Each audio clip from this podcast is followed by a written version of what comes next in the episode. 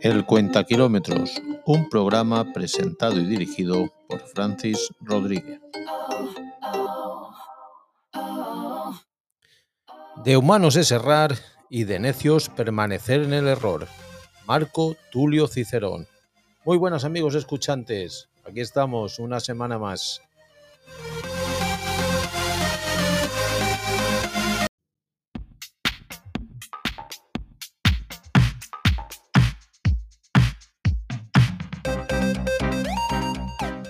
Programa número 17 de esta, la segunda temporada. Y como siempre, traemos actualidad, noticias de la semana. Hablaremos también del Gran Premio de Bahrein aquí en este espacio de actualidad. Personaje de la semana hoy nos llega Michael Schumacher. Coche de la semana el Opel Mocha 1.2 Turbo. Haciendo kilómetros visitamos Vilafranca de los Barros. Y en el buen comer nos tomamos un gazpacho extremeño. Quédate con nosotros porque vamos a empezar el cuenta kilómetros.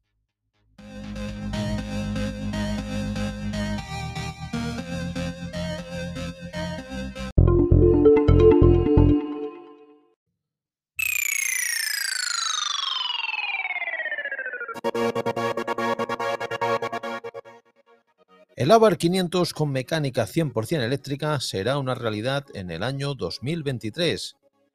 iWays con el B-6 Ion será el subcoupé eléctrico chino que intentará seducir el mercado europeo este año 2022. Fiat y el grupo Stellantis ha decidido fabricar el Fiat Panda en su planta de Pomiglodio, Italia, hasta el año 2026. El modelo compartirá instalaciones con la fabricación del nuevo Alfa Romeo Tonale. Subaru. En su 25 aniversario se actualiza su Subaru Forester, mostrando una imagen más aventurera, un sistema eco-híbrido optimizado y un envidiable compendio de sistemas de seguridad y asistencia a la conducción.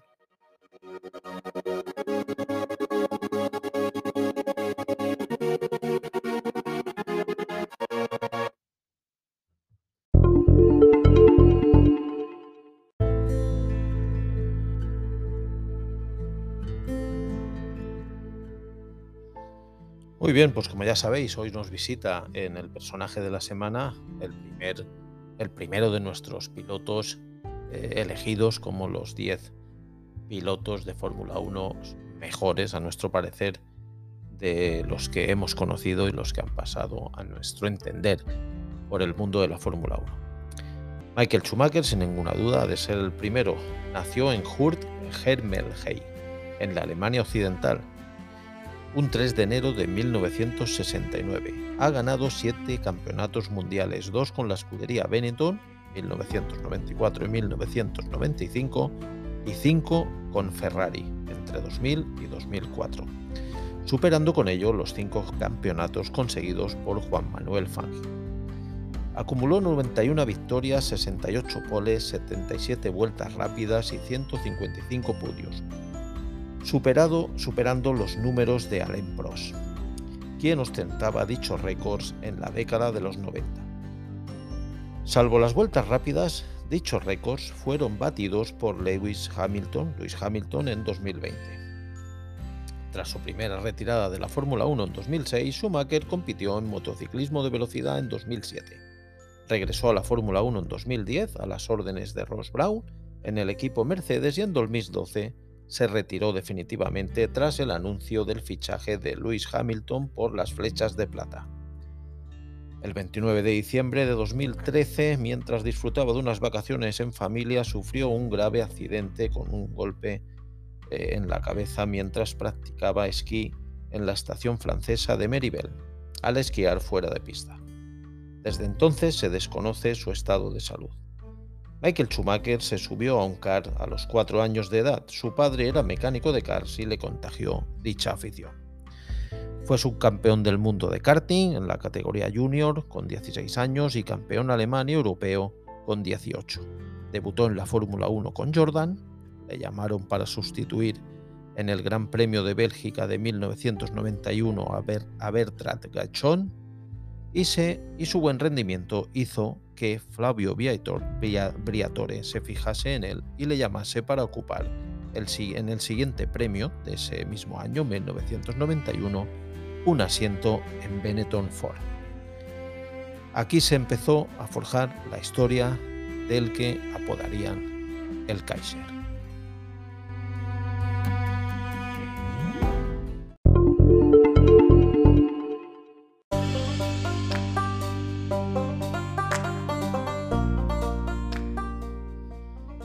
Opel Mocha 1.2 Turbo es nuestro coche de la semana.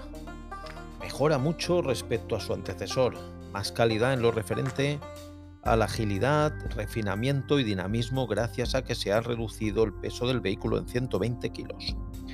El motor es otro aspecto en el que el nuevo Mocha ha superado al antiguo. Propulsor de 1.2, tricilíndrico, bastante silencioso, vibra poco y ofrece un rendimiento sobresaliente es una alternativa muy válida en frente de sus rivales y tiene buena velocidad de respuesta y un consumo muy razonable para las prestaciones que da este motor tricilíndrico de 1.2.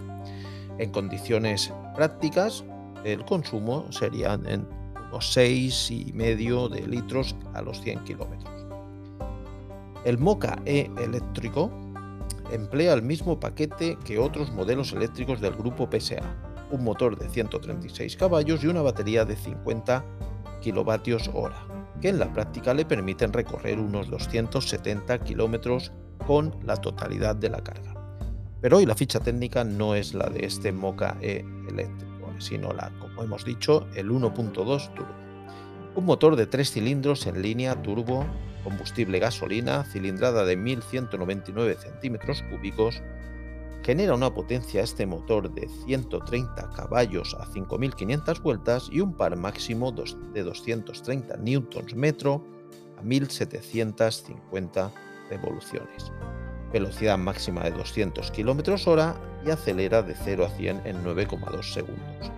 Un consumo medio de 6 litros a los 100 km y unas emisiones de CO2 de 134 gramos por kilómetro caja de cambios automática de 8 velocidades, tracción a las ruedas delanteras, frenos delanteros de discos ventilados y traseros de discos, peso de 1220 kilogramos, neumáticos 215-60R17, un maletero bastante bueno de 350 litros de volumen para meter equipaje y una capacidad del depósito de combustible de 44 litros.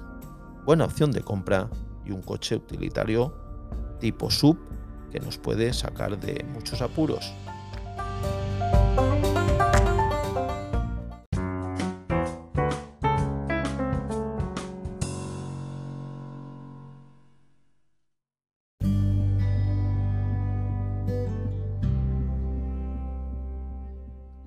Vilafranca de los Barros, con 12.530 habitantes censados a finales de, de 2021, es un municipio de la comunidad autónoma de Extremadura. Lo encontramos en la provincia de Cáceres y es el camino que seguimos, ya sabéis, por la Vía de la Plata. Junto con Almendralejo es el centro comarcal de la Tierra de Barros, pueblo que encontramos en nuestro recorrido de la Vía de la Plata. Habitado desde la prehistoria, fue a partir de la época de los Reyes Católicos cuando la localidad experimentó su desarrollo. En el siglo XIX pasó de ser pueblo a convertirse en ciudad, convirtiéndose en una de las principales productoras de vino de la región. Podemos visitar aquí, tienen un buen patrimonio histórico artístico, pues hemos destacado varias cosas como la iglesia parroquial de Nuestra Señora del Valle o la de Nuestra Señora del Carmen, el santuario de Nuestra Señora de la Corona, la ermita de la Virgen Milagrosa o la Ermita del Pilar. También la Casa de la Cultura que actualmente se encuentra en la antigua fábrica de harinas de San Antonio. Sus fiestas patronales son la fiesta de la vendimia de la Virgen de la Corona, primeros de septiembre, y también, dentro de otras ferias, la Feria de la Tapa es una feria muy concurrida en esta localidad de Extremadura, Vilafranca de los Barros. La gastronomía, pues la caldereta de coldero y cabrito es una cosa que si pasamos por este recorrido no podemos dejar de probar el cocido, las migas extremeñas que ya pasaron por el programa la semana pasada y el gazpacho extremeño que vendrá ahora a continuación en el buen comer. ¿Cómo llegar? Pues muy fácil, por la A66 si venimos de Almendralejo dirección sur encontraremos la localidad.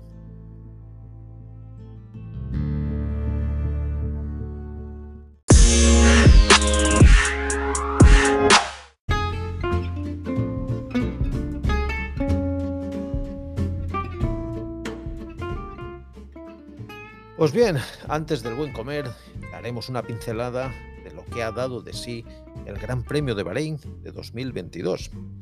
Pues bien, después de unos entrenamientos que todos jugaban al ratón y al gato, o sea, no mostraban todas las cartas, sí que se podía intuir que los Mercedes no iban muy finos y que los eh, más bajos de la parrilla, como Haas, empezaban a dar eh, sensaciones mejores que las del año pasado. Y bueno, no nos, no nos hemos equivocado mucho, ¿no?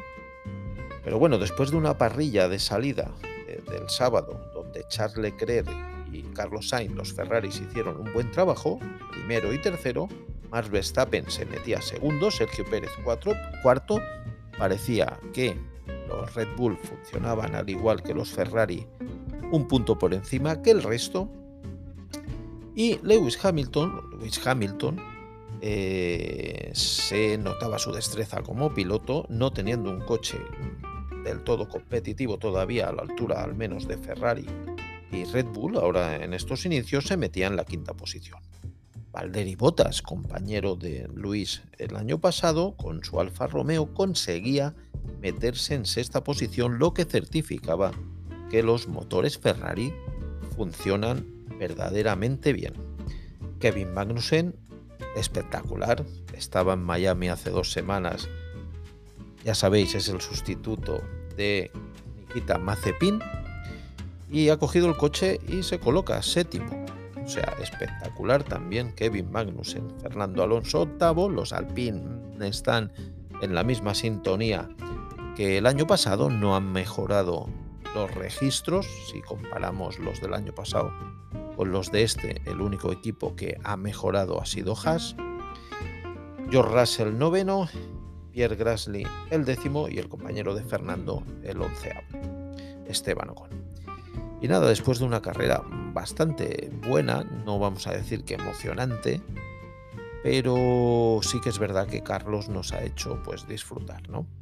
Los dos Ferraris han acabado primero y segundo. Sí que es verdad que Carlos ha, acompañado un poquito la suerte, puesto que Max Verstappen eh, al final faltaban 3, 4 vueltas, no lo recuerdo exactamente. Eh, el motor ha dicho basta.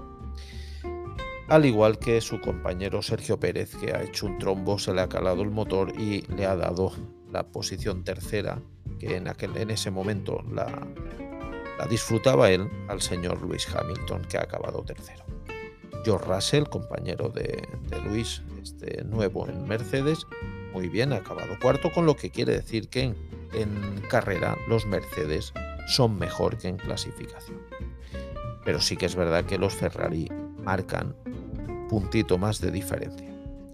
Kevin Magnussen, espectacular con su Haas, se ha metido en quinta posición Valtteri Bottas ha mantenido su sexta posición, ha acabado sexto.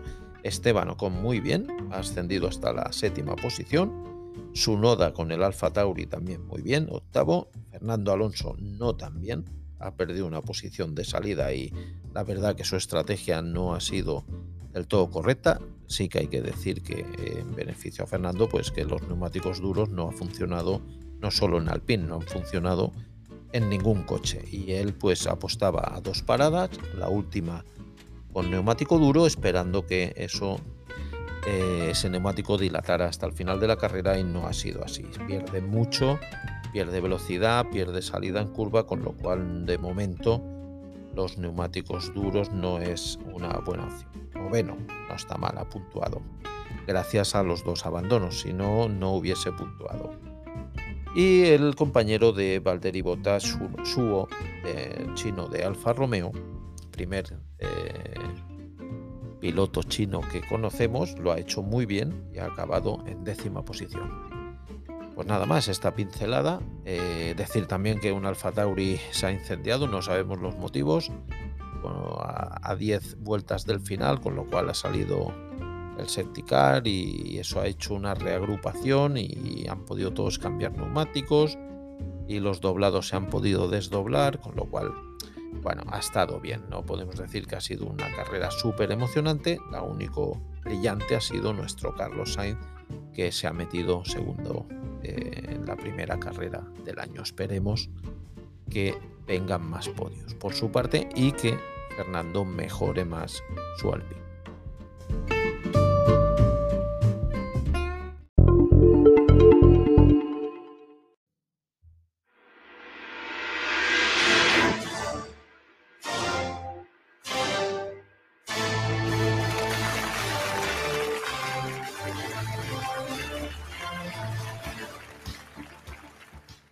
Pues bien, el buen comer, hoy lo ponemos con esta musiquita que nos gusta, que nos anima.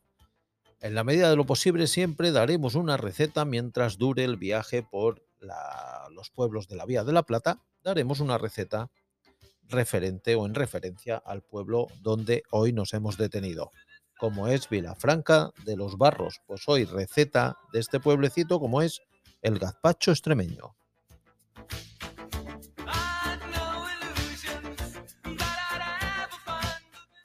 Ingredientes para cuatro personas, pues bien, 8 tomates maduros, 100 gramos de migas de pan de pueblo, si puede ser, o pan de payés, al pan que tenga bastante miga, porque solo ponemos la miga, no ponemos la corteza. Un vaso de agua, un diente de ajo, 10 mililitros de aceite de oliva virgen, un vasito, una cebolla, 10 mililitros de vinagre de vino blanco, también puede ser de vino negro, pero la receta del gazpacho extremeño es con vino blanco un pimiento verde, un pepino y por supuesto sal y pimienta. Empezamos con todos los ingredientes a preparar nuestro gazpacho.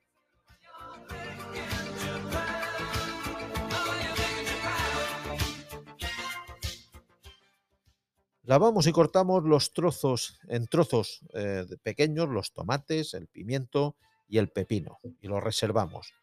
Hacemos lo mismo, pelamos y cortamos la cebolla y el ajo, también en trocitos pequeños. Bueno, tampoco os preocupéis si son un poco grandes, porque todo esto luego va a pasar por la trituradora. Lo mezclamos todo en un bol para que los sabores se vayan entrelazando. Añadimos el aceite, removemos bien para que todo coja y se impregne de aceite de oliva virgen. Seguidamente desmenuzamos la miga de pan Añadimos el agua y lo volvemos a mezclar. Salpimentamos, añadimos el vinagre, removemos, dejamos cinco minutitos en reposo que todos los sabores se entrelacen entre sí y pues nada, lo pasamos por, por la batidora hasta el punto que nos guste, más finito, menos finito. O sea, a mí me gusta pues eh, que sea más bebible, a otros les gusta darse algún grumito, lo dejáis a vuestro gusto, a vuestro gusto, eso sí. Lo servimos en un bol y adornándolo con un poco de pepino cortado en dados pequeños y una tosta de pan frita, o sea, una rebanadita de pan, lo ponemos en una sartén con aceite de oliva y un ajo que coja el saborcito y vuelta y vuelta que se dore esa rodajita de pan y lo ponemos encima del gazpacho y espectacular. Gazpacho extremeño de Vilafranca de los Barros.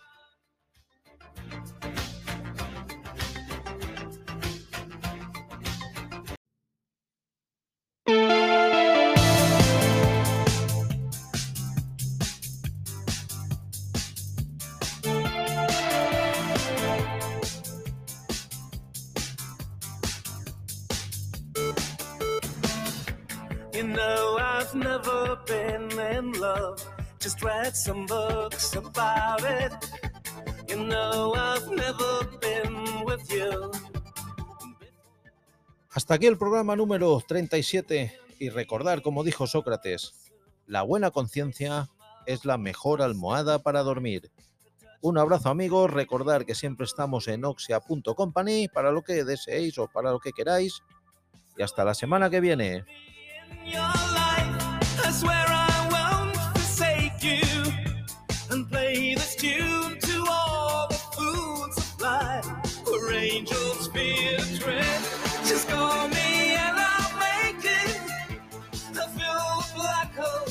Your heart.